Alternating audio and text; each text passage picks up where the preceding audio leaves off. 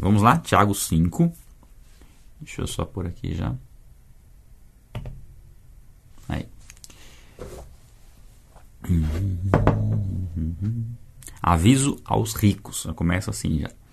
Escutem agora, ricos. Chorem e lamentem por causa das desgraças que virão sobre vocês. As suas riquezas apodreceram e as suas roupas foram comidas pelas traças.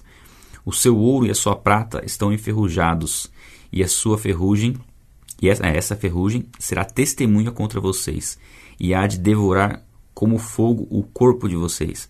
Nesses tempos do fim vocês ajuntaram tesouros. Eis que o salário dos trabalhadores que fizeram a colheita nos campos de vocês e que foi retido com fraude está clamando, e o clamor dos que fizeram a colheita chegou aos ouvidos do Senhor dos Exércitos. Vocês têm tido uma vida de luxo e de prazeres sobre a terra, têm engordado em dia de matança. Vocês têm condenado e matado o justo sem que ele ofereça resistência.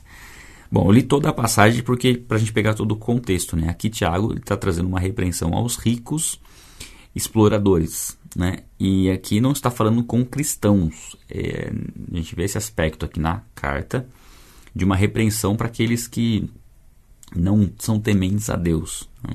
E é interessante trazer essa repreensão aqui, uma para mostrar o destino dos ricos que oprimem, né? aqui está falando de ricos opressores, não só da riqueza em si, né? a gente vai falar um pouco sobre isso, mas para mostrar o destino tanto para alertar quem está na fé de que é um perigo você explorar as pessoas, você, né, nós nascemos de novo, não, isso não cabe mais a um cristão esse tipo de ação, né, como os ricos estavam sendo exemplificados aqui.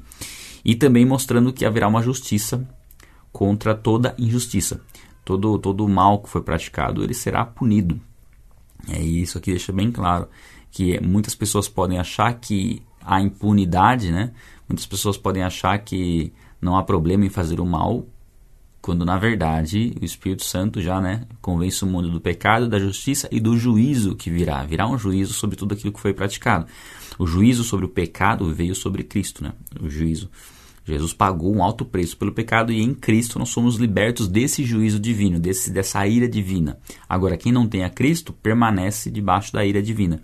E aqui Tiago está falando né, dos ricos que oprimem, e ele coloca aqui, ó, escutem agora, ricos. Então, esse é um recado para os ricos que oprimem.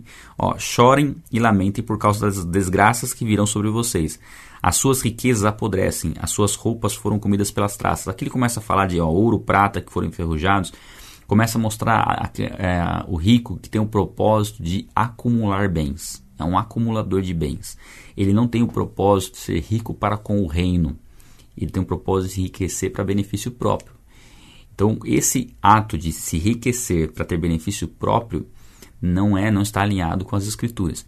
Isso é diferente de você ter riquezas, de você ser uma pessoa é, porque prosperidade é muito mais do que é, dinheiro, né? Prosperidade bíblica é ausência de necessidade e é prosperidade em todas as áreas, não somente na área financeira. Mas em recursos financeiros, não tem problema você ter muitos recursos financeiros, você ganhar muito dinheiro, não é esse não é o problema. O problema é o que você faz com o dinheiro e qual é o propósito desse dinheiro, onde ele vai ser investido. Nós temos que transbordar sobre a vida das pessoas. Deus derrama sobre nós e nós transbordamos.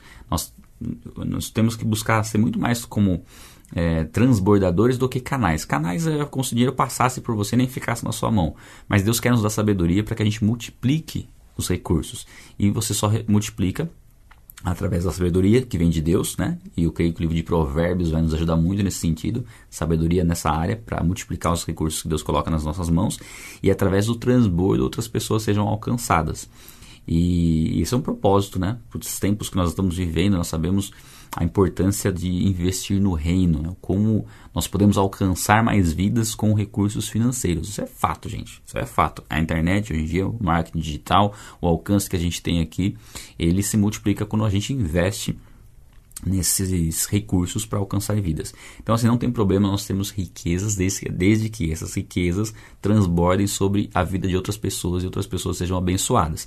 Se for para acumular bens, somente acumular bens, é, aí mostra um pouco desse exemplo aqui. A traça corroendo, o, o ouro e a prata, a prata enferrujando, ou seja, está sendo acumulado bens com o propósito é egoísta, não um propósito de transbordar sobre a vida de outras pessoas.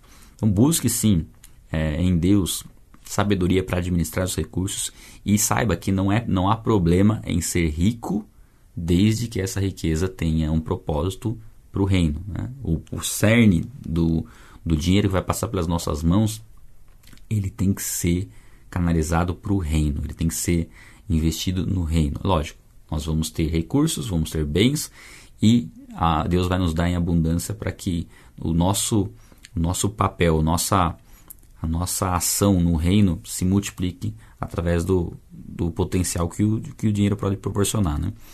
E aí ele diz o seguinte, ó, é, que essa, essa ferrugem do ouro e da prata vai testemunhar contra eles, ou seja, é a prova de que esses recursos estavam sendo guardados.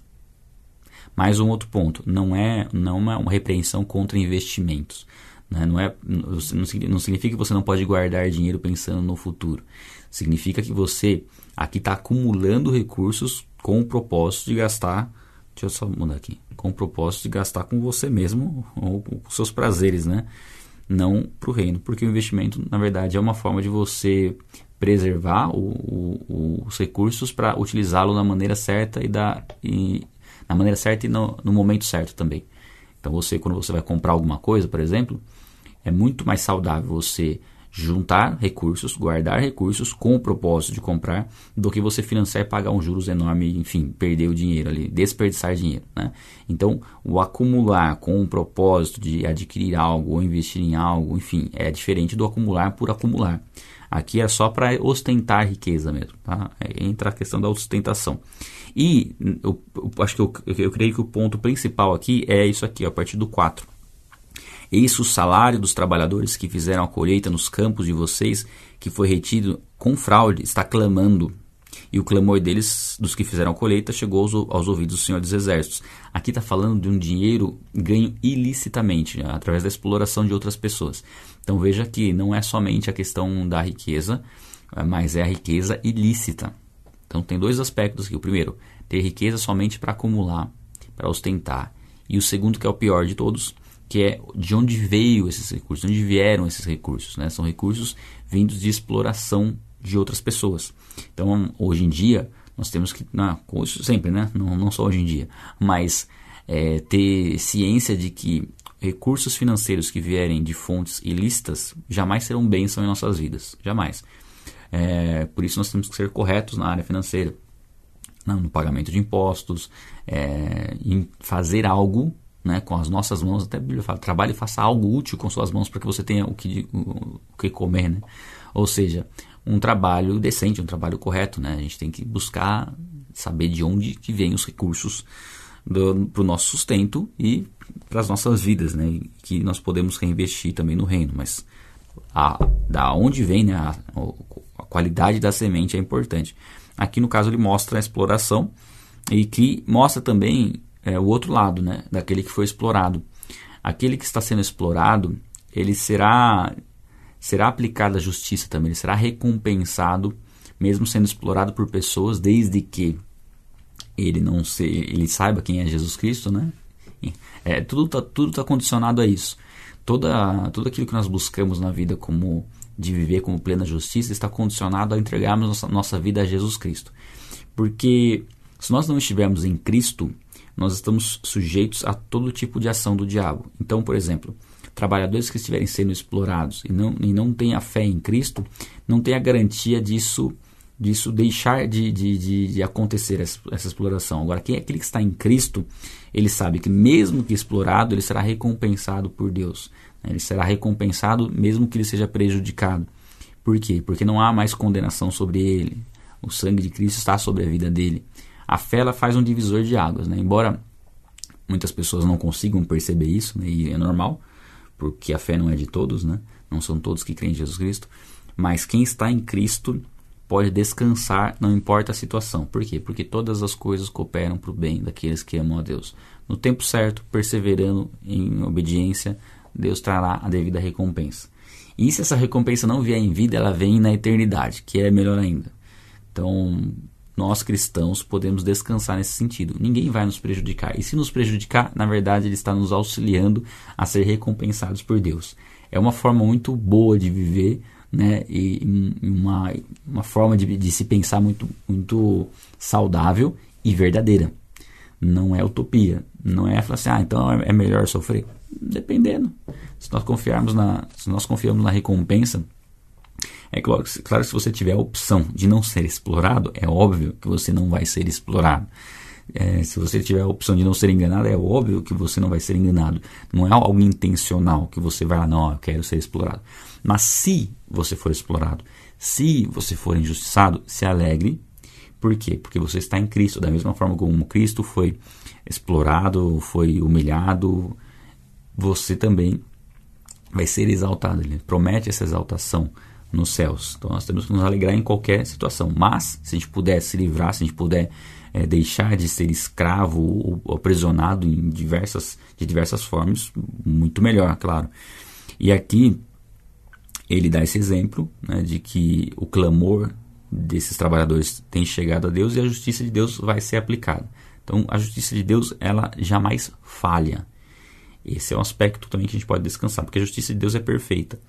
Se nós considerássemos só a vida aqui na Terra, aí ficaria um pouco difícil, porque a gente iria ver muita injustiça que não foi reparada. Muitos assassinos que permaneceram vivos, muitas pessoas inocentes que morreram, e a gente ia falar, onde está a justiça, né? Diante de tudo que a gente vê. E de fato, quando a gente lê o, o livro de Eclesiastes, é um livro que mostra um pouco dessa realidade, né? Eclesiastes, ele foi escrito na perspectiva de como ser, como se não tivesse nada depois da morte. Era mais, é mais ou menos a perspectiva que Salomão escreve. Tanto é que ele fala: nada faz sentido. E de fato, se não houvesse vida após a morte, nada faria sentido, porque a gente viria muita injustiça. Mas a justiça de Deus é aplicada de uma maneira eterna. Então, é, aquilo que nós, nossos olhos não veem é, é perfeitamente conhecido por Deus perfeitamente julgado e aplicado o devido a devida recompensa ou devido, a devida punição para aquilo que foi feito. Então, o, aquilo que nós não vemos aqui, a gente sabe que tem uma consequência eterna e essa consequência eterna ela, ela equaliza as coisas, né? a gente pode dizer assim. Então, aquele que foi injustiçado aqui na terra, aquele que sofreu, aquele que permaneceu fiel a Deus, ele terá a devida recompensa. Agora, aquele que ignorou a Deus, aquele que rejeitou a Deus, ele, ele não tem a Cristo, ele terá a condenação. Então, esse, nesse ponto a gente pode descansar, porque a justiça, a justiça de Deus jamais fica sem ser aplicada. Ou aqui na terra, parte dela já pode ser aplicada, ou talvez toda a justiça. Toda não digo porque ainda há condenação e salvação, mas a maior parte pode ser aplicada aqui na terra, às vezes não. Ou toda a justiça pode ser aplicada somente na eternidade, não importa, porque o tempo de Deus é diferente do nosso. Tá? Isso, é isso deve trazer paz ao nosso coração de querer achar a explicação e justiça em todas as coisas. Tá?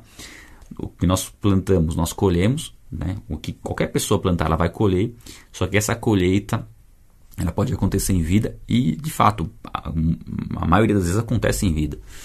Mas a colheita plena é na eternidade, tá? Bom, seguindo, aí ele diz o seguinte, ó. Ah, vocês têm tido uma vida de luxo e de prazeres sobre a terra.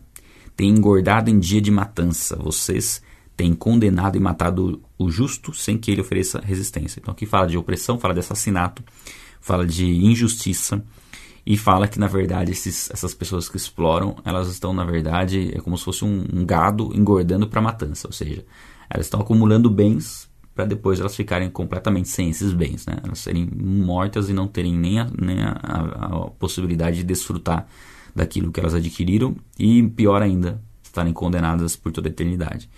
Então aqui é um alerta muito sério mostrando como Deus aplicará sua perfeita justiça, tá? Depois, o seguinte: Portanto, irmãos, sejam pacientes até a vinda do Senhor. Eis que o lavrador aguarda com paciência o precioso fruto da terra, até receber as primeiras e as últimas chuvas. Sejam também vocês pacientes e fortaleçam seu coração, pois a vinda do Senhor está próxima. Então é legal que Tiago traz uma repreensão para os ricos, para os exploradores, para os ladrões, né? porque são ladrões, né? roubavam as pessoas, né? de que haverá condenação. Então isso, isso tem que trazer paz ao nosso coração, porque nós não somos essas pessoas e sabemos que toda injustiça que nós vemos no mundo será perfeitamente julgada, né? toda injustiça, aliás, será perfeitamente punida todo mal. E aqui mostra o quando isso vai acontecer. Né? Porque a nossa tendência é querer ver a justiça acontecendo amanhã. Ah, uma pessoa fez alguma coisa errada hoje, a gente quer ver as coisas já acontecendo amanhã. Não. Né? Temos que ter paciência. E ele dá um exemplo aqui de um lavrador que aguarda pelas chuvas. Então ele planta e aguarda pelas chuvas. Ele não espera chover para plantar. Então ele planta enquanto aguarda. Qual que é o nosso papel como cristãos? No meio de um monte de coisa errada que a gente vê no mundo. Fazer a nossa parte e plantar a nossa semente. Ah, eu não estou vendo, não, não tô vendo as coisas acontecerem. Não importa. Planta. Por quê? Porque quando vier a chuva, a semente já está no devido lugar e vai dar fruto. Não tem como. Então essa, esse plantio é necessário. E o plantio não é algo agradável, tão agradável, né? É algo que às vezes exige um esforço, exige fé. E o fato de a gente estar tá participando, por exemplo, o fato de você estar tá orando e lendo a palavra, você está plantando. Persevere no plantio. E aí ele fala, ó, sejam pacientes e dá, olha, olha um pouco para a agricultura, né, para o lavrador, como que ele faz. Ele não espera a chuva, ele planta e depois a chuva vem. E aí diz assim, vocês também, eu vou até colocar, grifar isso aqui. Sejam também vocês pacientes e fortaleçam seu coração, pois a vinda do Senhor está próxima. Fortalecer o coração. Então, assim, se a Bíblia fala que nós temos que fortalecer o coração, é porque nosso coração pode estar fraco. E o que é ter um coração fraco? É quando nós é, nos abatemos demais com as circunstâncias, nos abalamos demais com as coisas, ou algo que não deu certo, alguma frustração, isso abala o nosso relacionamento com Deus, abala demais. E a Bíblia nos diz para fortalecer. E como que nós fortalecemos o coração? Lendo as Escrituras. Por quê? Porque através da leitura das Escrituras nós estamos nos alimentando de um alimento eterno, né? que é o alimento que nós mais precisamos. E nós estamos naturalmente substituindo um alimento que nós teríamos do mundo. Então, por exemplo, é você trocar o noticiário pelo que a Bíblia diz, porque a Bíblia já é um noticiário, né? já, já mostra a realidade do tempo que a gente vive. Mas você tira a preocupação excessiva da, do jornalismo. Vou colocar o jornalismo como um exemplo. Porque o jornalismo ele é sensacionalista, ele precisa ser sens sensacionalista para gerar ibope. Então, ele precisa deixar as coisas piores do que elas são. Né? E, só que a gente sabe que as coisas são ruins, mas o, o jornal, o jornal né, as notícias tentam deixar isso ainda mais latente. Para trazer algum tipo de, de medo, né, de receio, e a gente tentar, e tentar né, eles tentam, né, através disso, é o mundo. O mundo é isso, é contra Deus. Né? Então ele tenta manipular nossa mente para que a gente não consiga desfrutar da verdadeira vida. E quando o mundo vai nos incentivar a desfrutar, é através do pecado. Então nós temos o, um extremo que é, são os noticiários, as notícias que levam a gente para a preocupação que o mundo é um lugar perigoso, que o mundo é hostil, e de fato é, mas nós estamos em Cristo, então a gente não precisa se preocupar. Mas depois traz o outro aspecto. Oh, mas para você aproveitar bem, então aí mostra o pecado. Então, se a gente se alimentar disso, isso vai enfraquecer o nosso coração. Porque diante das circunstâncias, das dificuldades que nós viemos enfrentar pessoalmente, é, a gente vai estar tá com nenhum conceito sólido para se apoiar. E o único conceito sólido, a rocha para a gente se apoiar, são as Escrituras, é, é Jesus Cristo. Então, estando em Cristo, nós estamos fortalecendo nossos corações para vier a situação que tiver que vir. Deus nos prepara para situações difíceis que nós iremos enfrentar na vida. Aí esse preparo ele acontece desde que a gente esteja é, buscando a Deus, buscando um relacionamento com Deus. Nós não seremos pegos de surpresa. É, por mais que algumas situações possam nos surpreender no sentido natural, no sentido espiritual não. Deus já, já estava nos preparando para aquele momento. Tá? É o relacionamento com Deus que, que faz isso. Então fortalecer o coração, pois a vinda do Senhor está próxima. Eu creio que é, a gente lê isso em Tiago, que foi um livro escrito lá no primeiro século. Fala que a vinda de Cristo está próxima, nós estamos no século 21. É 21? É 21, né? É, 21. Então, assim, olha só, a gente tem uma promessa, né, um, um alerta de que a vinda do Senhor está próxima, isso há 20 séculos atrás. Ou seja, está muito mais próximo agora. Né? Agora de fato está bem próximo. Se fosse, se Tiago fosse escrever agora, ele ia falar: Meu Deus, está aí, ó, está dobrando a esquina. E de fato está. Né? A volta de Cristo é algo que é iminente. Né? Nós temos que estar preparados para isso. E a melhor maneira de estarmos preparados para a volta de Cristo é fortalecer o nosso coração. A melhor maneira de fortalecer nosso coração é através do que nós estamos fazendo nesse exato momento, agora. Né? Aquilo que você está fazendo agora. Essa é a melhor maneira que você tem de fortalecer o seu coração. Irmãos, não se deixem, não se queixem uns dos outros para que vocês não sejam julgados. Eis que o juiz está às portas. Então fala às portas, né? Quer dizer, está próximo à volta de Jesus. Jesus é o verdadeiro juiz, né? juiz que há de julgar vivos e mortos. E fala para a gente não ficar reclamando, se queixando um do outro. Né? Aí vem a questão da língua. Você percebe que Tiago ele vai trazendo algumas, alguns ensinamentos, algumas repreensões, depois ele sempre retoma isso, né?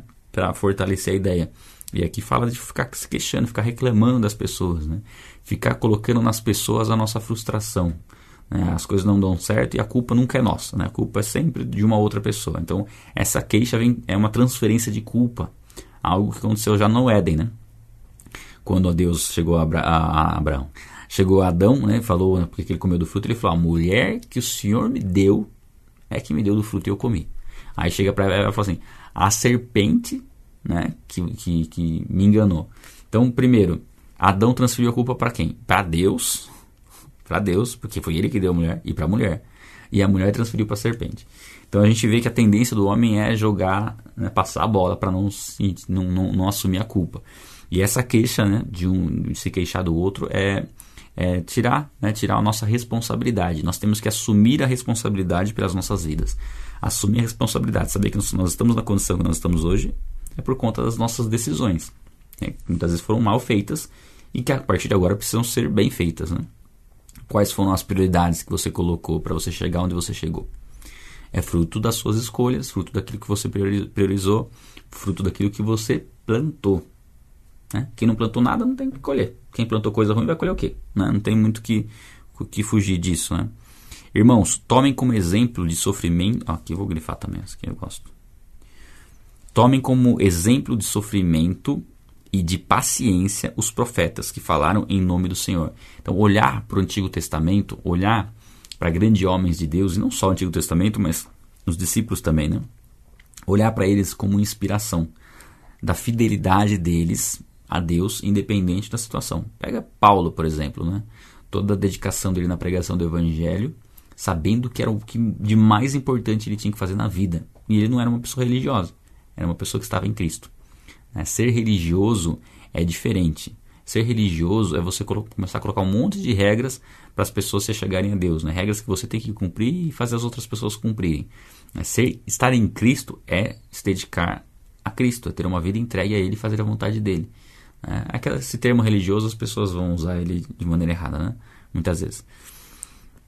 Mas aqui a gente ter os profetas e os grandes homens de Deus como exemplo de paciência, perseverança, mesmo quando estavam sofrendo, permaneceram fiéis. Um exemplo clássico é Jó, né? acho que ele até fala de Jó aqui. Ó. É, eis que considera, consideramos felizes os que foram perseverantes.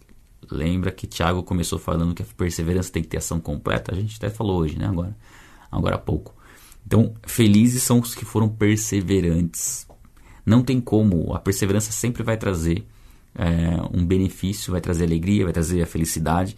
E ele faz, fala assim: ó, vocês ouviram a respeito da paciência de Jó e sabem como o Senhor fez com que tudo acabasse bem, porque o Senhor é cheio de misericórdia, de misericórdia e compaixão. É interessante quando a gente vai ler o livro de Jó, a gente vê Jó reclamando muito. Você vê que ah, é para menos, né? Ele perde toda a família, perde tudo que ele tinha, tem uma enfermidade, tem, ele tem que se raspar com um caco de telha para aliviar a coceira. Então a gente fica pensando realmente uma situação extremamente complicada. E aí, se a gente lê o livro, a gente vê que a mulher de, de Jó, inclusive, fala: amaldiçoa Deus e morre. E ele fala: não, não vou aceitar o mal, né? Aceitei o bem, não vou aceitar o mal. Então ele tem essa postura. Mas isso é, não faz com que ele não deixe, deixe de, de, de reclamar, né? de questionar a Deus pelo que ele estava vivendo. E ele questiona. E às vezes a gente lê aquele questionamento e a gente pensa que talvez seja uma murmuração, que Jó ficou murmurando. E não, a Bíblia deixa claro que não é uma murmuração. Aqui fica claro que é um homem que aguardou com paciência. Né? Então ali, nesse, naquele caso, é uma forma de expressar sua dor diante de Deus e questionar. A gente comentou sobre isso, né? Durante as leituras. Que murmuração é uma coisa, você suplicar a Deus, você questionar algumas coisas, você lamentar a Deus a situação que você está vivendo é outra, é fruto da intimidade. Então o Jó sabia a vida que ele levava, que não era uma vida de devassidão, de pecado, sabia, reconhecia que ele era falho, mas ele não, não via sentido naquilo que estava acontecendo. E ele questiona Deus por conta da, do seu relacionamento com Deus. Né? E esse questionar dele diante de Deus não é recebido como murmuração, mesmo porque Deus restaura tudo aquilo que ele tinha. Então, sim, nós podemos lamentar diante de Deus aquilo que nós estamos vivendo, questionar o porquê que nós estamos passando por tal situação e tudo mais, qual é o propósito, tudo, mas sabendo que Deus é soberano, sabendo que Deus reina e que Ele faz a justiça perfeita. Né? Buscar sondar o que nós podemos aprender com aquela situação, mas sabendo que sempre que Deus é perfeito em justiça e que Ele sabe muito bem o que Ele está fazendo. Nós não enxergamos ainda, mas Ele sabe. E Deus restaura tudo, né? Restaura a vida de Jó, assim como Ele restaura as nossas vidas, desde que nós sejamos perseverantes. Tá? Perseverança tem que ter ação completa, tem que perseverar até o final. Por quê? Porque Deus é cheio de misericórdia e compaixão. E até a gente leu também que a misericórdia triunfa sobre o juízo. Né? Deus ele é extremamente misericordioso, compassivo e quer trazer o homem para próximo. Né? Até tem uma passagem em 1 Pedro, 2 Pedro, que diz que muitos vão falar, ah, desde que Jesus né, veio, nada mudou. Né? É, o que aconteceu com as promessas da sua vinda, da sua segunda vinda? É, tudo está normal, nada aconteceu. E aí a Bíblia diz, traz esse alerta, né? Que Deus não é que está atrasado, Deus não se atrasa em nada, né? É que Ele é extremamente paciente, querendo que todos cheguem ao arrependimento. Que ninguém pereça, mas que todos cheguem ao arrependimento. Então Deus dá a oportunidade para que as pessoas o conheçam. E não é só uma oportunidade, são várias. Se você for sondar a sua vida e perceber quantas vezes Deus falou com você e te deu a oportunidade, você vai ver que foram inúmeras. Mas vai chegar um momento em que não haverá mais oportunidade. Né? Ou o momento da nossa morte, que a decisão foi tomada, ou o momento da volta de Cristo. Então nós temos que aproveitar a oportunidade que é nos dada para entregar nossas vidas a Jesus Cristo. A gente não sabe o dia de amanhã, né? sabe se a gente vai acordar vivo amanhã. Então por isso, o que nós temos que fazer tem que ser feito no dia de hoje. Muito bem. Acima de tudo, meus irmãos, não jurem nem pelo céu, nem pela terra, nem por outra, por outra coisa qualquer, mas que o sim de vocês seja sim e que o não de vocês seja não, para que vocês não incorram em condenação. É até um. Tiago está trazendo até uma fala de Jesus, né? Do sim, sim, não, não. E aqui ele diz o seguinte: é, ele não proíbe qualquer tipo de ju juramento, mesmo porque a gente vê até Paulo fazendo, mas aqui no, é no sentido de você não precisar abalizar, se a baliza está certa essa palavra aí, quem manja de português deve estar. Tá. Ah, vou usar uma outra, você é, não precisar é, validar a sua palavra por conta de julgamento. Né? A gente costuma ver às vezes na criança falando isso, né? A mãe pergunta se a criança fez, ela não, eu não fiz isso, eu juro. Esse juro é, é, é como se fosse tipo uma necessidade de confirmar aquilo, porque talvez a pessoa não tenha o costume de, de falar a verdade. Então, uma pessoa que às vezes não, não, não fala sempre a verdade, ela precisa de, um, de uma ênfase para afirmar que ela está falando a verdade. Sendo que era só necessário falar que foi ou não foi, sim ou não. Não precisava falar, eu juro.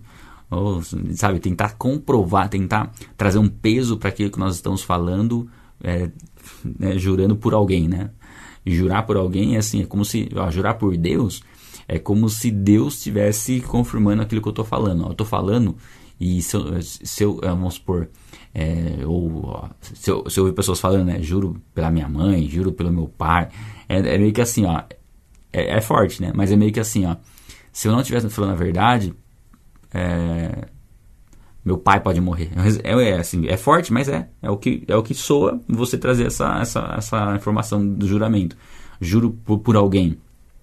É como se você estivesse colocando aquela vida condicionada à verdade que está falando. Você está querendo trazer um peso de verdade para aquilo que você fala, porque provavelmente ou não é verdade, ou você não costuma falar a verdade e você não tem credibilidade. E aí, para tentar ter um pouco de credibilidade, você tem que pôr outra pessoa que tenha credibilidade na história. Enfim, ver como é complicado. Então é nesse aspecto, tá? Nesse aspecto de nós não precisamos ficar é, jurando. A gente só precisa falar a verdade. É interessante que quem fala a verdade não precisa ficar se lembrando do que disse. só diz a verdade. Né? O mentiroso não, o mentiroso tem que ficar construindo uma história na sua cabeça para sempre repetir a mesma história. Ele tem, que, ele tem que pegar aquela mentira que ele contou e transformá-la numa verdade na cabeça dele. Para que quando ele fala, soe como verdade. Senão, ele vai ter sempre que inventar e vai sempre ficar em contradição. Né? Então, né, sem, não, jamais abra mão da verdade e não, você não precisa ficar insistindo quando você está falando algo que é verdadeiro. Você simplesmente fala. Bom, é, alguém de vocês está sofrendo? Ah, tinha até uma, uma eu lembro de criança que ela assim, alguém fala assim, você falava alguma coisa, a pessoa fala assim, você, ju, é, jura pela sua mãe morta atrás da porta? Olha, olha o nível da, de criança a gente ouvia isso, né? Para não ter medo de falar alguma coisa que não é verdadeira, né? Mas enfim, e nós sabemos não há necessidade nenhuma. Quem fala a verdade somente fala a verdade e pronto. E não precisa ficar tentando confirmar isso. É, alguém de vocês está sofrendo, faça oração, né? Ore. Está sofrendo? Ore. Busque a Deus em oração. Não só como quando você está sofrendo, obviamente. Mas aqui ele está colocando, ó, se você está sofrendo, qual é o melhor remédio? Oração. Busca a Deus em oração. Está passando dificuldades? Ora. Lança sua ansiedade diante dele, porque ele tem que cuidar de você. Então, ore. Ore. Depois, alguém está alegre, cante louvores, ou seja, adore a Deus. Né? Procure ter uma vida de adoração, de louvar a Deus, de cantar a Ele. Só quando está alegre? Não, mas principalmente, está alegre, como vocês podem expressar essa alegria? Adora a Deus né, através dessa alegria, mostra que essa alegria é porque você está nele. É, alguém de vocês está doente, chame os presbíteros da igreja e estes façam oração sobre ele, ungindo com óleo, em nome do Senhor.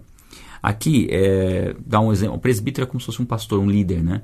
Então ele fala assim: se alguém está doente, ore por essa pessoa. Né? Vocês que têm autoridade, vocês que sabem quem Jesus Cristo é, vocês que foram levantados por Cristo, ore pelas pessoas. Né? Não, não, não se neguem a orar, porque Deus vai operar através da vida de vocês. Né?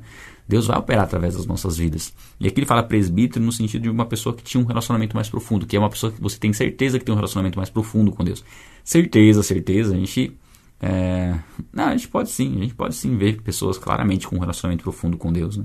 A gente não sabe da intimidade ali e tal, mas é a gente consegue ver pelos frutos e pelo temor da pessoa a Deus, o modo de falar da pessoa que ela que ela tem um relacionamento com Deus. Né? A gente consegue, ainda mais no convívio pessoal, isso aí começa a ficar evidente. Né? Então nós podemos confiar nesse sentido sim, tá? não há motivo para ficar desconfiando das pessoas nesse nível. Mas saber que essas pessoas elas, elas têm um entendimento de quem Deus é sabe do poder da oração. É, aqui está falando dessa oração do, do Fala do Justo, eu vou, eu vou ler o restante aqui para a gente entrar no contexto, mas fala que a oração daquele que está em Cristo tem um poder muito grande, né? Porque nós não estamos orando em nosso nome, nós estamos orando de acordo com a vontade de Jesus, e tudo que nós pedimos de acordo com a vontade de Jesus, ele, ele faz, né? Então, sim, devemos orar. Aqui ele coloca a unção de óleo, não como um poder no óleo, tá? Alguns entendem que na verdade era por conta do poder medicinal do óleo mas no contexto não faz muito sentido mesmo. É mais na representação que o óleo traz. O óleo traz uma representação né, de, de, de cura, porque o óleo era utilizado para cura, mas traz um simbolismo do Espírito Santo, da ação do Espírito Santo. O Espírito Santo é representado por alguns símbolos na Bíblia. Né? É, óleo, água, vento, a pomba, o que mais? É, acho que é isso. Fogo. Então, algumas representações do Espírito Santo. E o óleo é uma, uma dessas representações. Então, no caso, o óleo, a função dele é muito mais despertar a fé por parte da pessoa que está sendo ungida com o óleo do que um poder no óleo em si. Ah, se eu orar sem óleo, tem o mesmo efeito? Sim, porque a, o que cura é a fé. A fé, da, a fé através da oração, né? o, o, ato de orar, e quem cura, na verdade, é o próprio Jesus. Né? Não é o óleo, não é a oração, né, que vai curar é quem vai agir através da oração. Então Deus vai agir com óleo, sem óleo, ele vai agir da mesma forma. É que o óleo é aquilo que eu falei, é algo material que auxilia na fé, muitas vezes de uma pessoa que já orou algumas vezes e, aqui, e nada aconteceu, então é, auxilia na fé como uma representação da ação do Espírito Santo. Não há um poder no óleo. Tá? Isso é importante a gente ter essa convicção. Né? A oração da fé salvará o enfermo e o Senhor o levantará. Aqui fala salvará, é, talvez esteja relacionado à fé mesmo, da pessoa crer em Jesus Cristo através da cura, ou uma salvação da palavra grega sozo, que também, que também está relacionada à cura mesmo, né? a cura. salvação de, de natural mesmo. É, salvação não só de vida, mas de restauração, de enfim. É isso. É, o inferno o, salvará o enfermo e o Senhor o levantará. Se houver cometido pecados, esses lhe serão perdoados. Aqui, Tiago coloca o seguinte, que a enfermidade pode ser que tenha sido por conta de pecados, pode ser, mas pode ser que não. Porque ele coloca se, tem um se aqui, né? Se tiver cometido pecados. Então, pode ser, sim, pode ser que não, sim também. Então, quer dizer, não dá para falar que todo pecado é que toda enfermidade é por conta de pecado. Não dá para estabelecer essa regra. Eu creio que esse versículo deixe claro isso, tá? Daí é que a gente vê o que a gente leu um pouquinho antes de não julgar as pessoas, né? Então achar que uma pessoa está enferma porque ela pecou é ser completamente precipitado e equivocado no julgamento, né? Portanto, confessem os seus pecados uns aos outros e orem uns pelos outros, para que vocês sejam curados. Muito pode, por sua eficácia, a súplica do justo. Então, aqui é uma passagem bem conhecida também, de oração um pelos outros, é, nos incentivando a orar uns pelos outros e confessar os nossos pecados uns aos outros. Toda oração por cura vai se manifestar em cura necessariamente? Cura física? Não. Acho que você já deve ter tido essa experiência de ter orado por alguém, ter orado por uma cura e aquilo não se manifestar. Muitas vezes aquilo se manifesta num, não no momento da oração, mas depois. E muitas vezes a oração, a cura não se manifesta, porque Deus tem um outro propósito. É, tudo tem que estar alinhado com a vontade de Deus, o propósito de Deus. A vontade de Deus é sempre nos curar, mas a principal cura é a cura espiritual. Que isso fique bem claro. A principal cura é a cura espiritual. E muitas vezes uma enfermidade ela, ela vai permanecer com um propósito. Vou dar um exemplo. Já dei esse exemplo uma vez. É, eu tive dois professores que eram cegos de nascença. E a gente perguntou, né, para eles, né, se, se para um deles, se ele orava por cura. Ele falou assim: já orei muito por cura. Mas se Deus quiser me curar, eu recebo a cura. Mas eu entendi um propósito que havia por trás dessa, dessa enfermidade. Hoje eu dou aula de teologia, leio a Bíblia, sem nunca ter enxergado. Então, olha que exemplo de, de, de, de vida temente a Deus com limitações extremas, né? Porque a visão é. Né? A gente não consegue nem imaginar. Né? Fica aí, faz uma experiência de ficar um dia inteiro com os olhos fechados, né? Você não consegue fazer praticamente nada. Né? Então a gente sabe que existe um propósito de Deus e que nós estamos num corpo perecível, né? Então nem toda oração vai vai vai surtir efeito, não. Né? Nem toda oração vai vai trazer a cura física, mas ela sempre vai trazer um efeito. Sempre ela vai trazer um, a palavra declarada na oração nunca é vazia, né? Mas o principal a principal cura onde Deus vai agir é no espiritual, não no físico.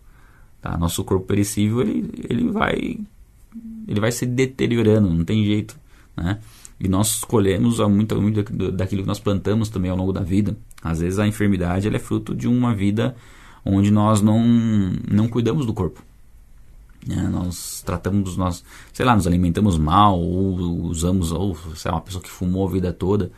Né?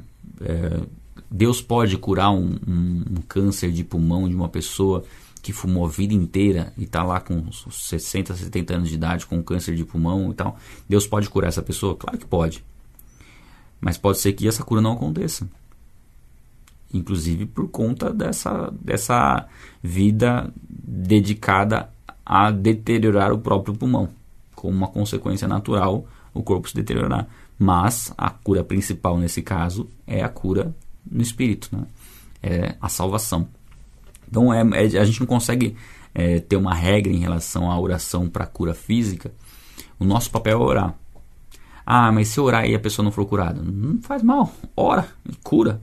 Porque Jesus falou para orarmos por cura. A Bíblia nos ensina a orar por cura. Esse versículo fala para a gente orar uns pelos outros. Então, ore, profetize pela cura. Se a cura não vier, não tem problema. Ah, mas aí é, não vou ficar sem. A gente vai ficar sem credibilidade porque a gente está orando e Deus, Deus não está curando.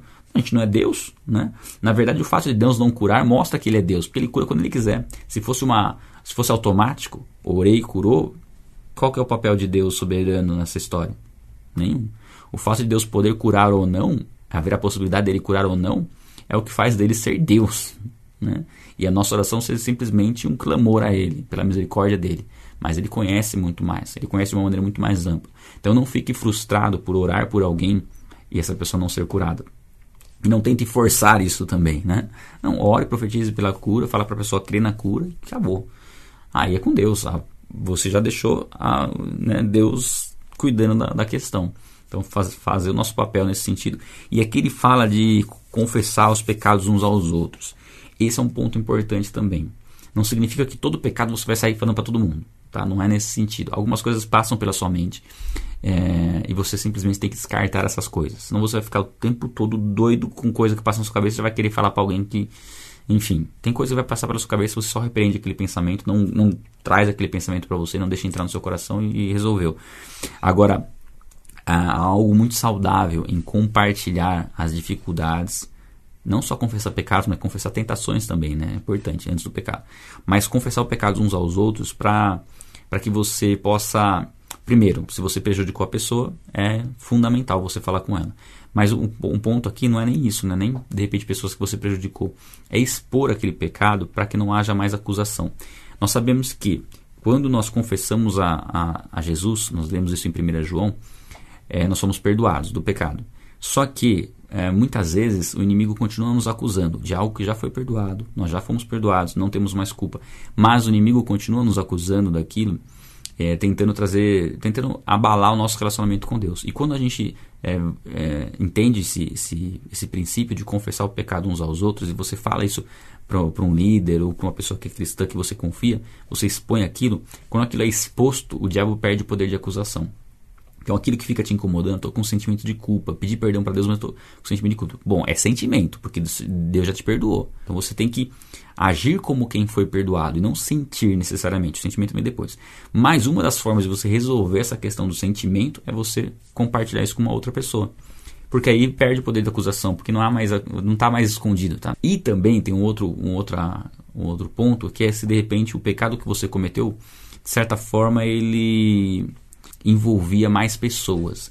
Não que você pecou contra uma pessoa específica, mas vamos dar um exemplo. Você é uma pessoa que atua no louvor e você pecou. Não significa que todo pecado você vai ter que expor para o seu líder de ministério. Porque você peca e você chega diante de Deus, se arrepende e é perdoado. Ponto. Se é um pecado mais grave, aí, já, já é de se pensar, né? Sei lá, um adultério, alguma coisa nesse sentido, aí é mais complicado. Aí é bem mais complicado. Mas se, se, se alguma coisa relacionada a, sei lá, a você tratou mal alguém, a você. Você percebeu como não faz muito sentido você ficar todo, levando todos esses pecados lá para o seu líder? Não faz muito sentido. Mas se é alguma coisa mais grave, é, ou alguma coisa constante. Aí pior ainda, né? Se é alguma coisa constante. Tipo, não foi uma vez só. Você está sendo recorrente e você continua servindo. Aí está gerando um grande problema. Aí, sem dúvida nenhuma, você vai ter que falar com o seu líder, de, mesmo depois de, de, se arrepender e pedir perdão a Deus. Agora, se é alguma coisa eventual ali que não envolve outras pessoas, que não é tão grave, não entendo que haja necessidade de você sempre chamar o seu líder e pedir perdão, tá? Deu para entender essa parte? Ela é muito pessoal, muito particular, vai depender do, do, de como aquilo está te incomodando também. Mas sim, confessar o pecado uns aos outros traz alívio, é, impede o inimigo de ficar acusando, tá? Bom, acho que deu, né? Já dei vários exemplos, acho que deu para pegar nessa parte. Elias era homem semelhante a nós, sujeito aos mesmos sentimentos, e orou com fervor para que não chovesse sobre a terra. E por três anos e seis meses não choveu. Então ele orou para não chover. Eu não sei se você já orou alguma vez para não chover. Eu já orei algumas vezes. Algumas vezes funcionou, outras não. Mas você vê que, assim, é, a oração tem um poder tão grande, né, quando nós cremos em Deus, que até questões que envolvem outras pessoas, porque assim, é, ele orou para não chover e não choveu em toda a terra, não choveu só, não é uma nuvem que era em cima dele que ia chover em cima dele ou não. Mas todas as pessoas foram afetadas pelo pedido que ele fez a Deus. Igual quando Josué orou, né, o sol parou. Aí você fala, ah, o sol parou? Como o sol parou? O sol não é a terra que gira em torno do sol. É, o universo parou. Simples, né? parou tudo.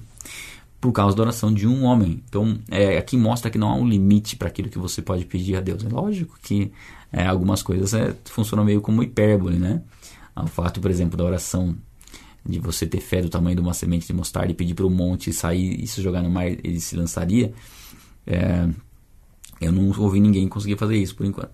Mas é uma hipérbole mostrando o poder da fé. Se fosse preciso, se fosse alguma coisa de acordo com a vontade de Deus, esse monte iria, né? Mas creio que Deus não vai, não vai querer tirar um monte de um lugar e jogar no mar. Então a oração, ela, ela tem poder, mas ela sempre tem que estar de acordo com a vontade de Deus. Então aqui sim tinha um propósito de Deus na vida de Elias e, e, e aí Deus fez não chover. Então nós podemos orar coisas grandiosas, porque se elas estiverem alinhadas com a vontade de Deus, elas acontecem. Tá? Isso é fato. O uh, que mais? Depois orou de novo, então o céu deu chuva e a terra produziu seus frutos. Tá? Meus irmãos, se alguém entre vocês se desviar da verdade e alguém o converter, saibam que aquele que converte o pecador do seu caminho errado salvará da morte a alma dele e, co e cobrirá uma multidão de pecados. Aqui ele fala sobre trazer uma pessoa de volta para os caminhos, né? A gente pode até entender uma pessoa que se desviou, ou uma pessoa que nunca se converteu de verdade, que ainda é, teve dificuldade, recebeu a palavra, mas aí, igual a parábola, a parábola do semeador, né? A semente caiu na beira do caminho, o inimigo roubou, ou caiu na entre as pedras, a pessoa ficou empolgada com o evangelho, mas depois não conseguiu dar continuidade, ou entre esses espinhos que as dificuldades da vida fizeram a pessoa se afastar. Se você for lá é aquela pessoa que resgata ele, diz aqui que através da sua vida multidão de pecados serão perdoados, né? e, e, mostra aqui que você vai salvar essa vida. Né? Não que a salvação seja nossa, nós somos agentes da salvação. Quem salva é Jesus Cristo, mas ele nos usa para salvar vidas. Né? E sim, nós podemos salvar essa pessoa da morte. Aqui fala da morte é, não da morte física, mas inclusive da morte física, né? porque uma pessoa que caminha no pecado, ela corre um risco muito grande de morrer fisicamente, né? porque o pecado gera consequências não só eternas, mas gera consequências físicas, né? as pessoas se põem em situações de perigo por conta do pecado. Então, você convencer uma pessoa de que está no pecado, convencer ela a voltar a Cristo, você pode sim salvar essa vida física né, da pessoa, mas o principal, você salva essa pessoa da morte eterna. E não há privilégio maior do que é, sabemos que Deus usou nossas vidas para salvar uma pessoa da condenação eterna.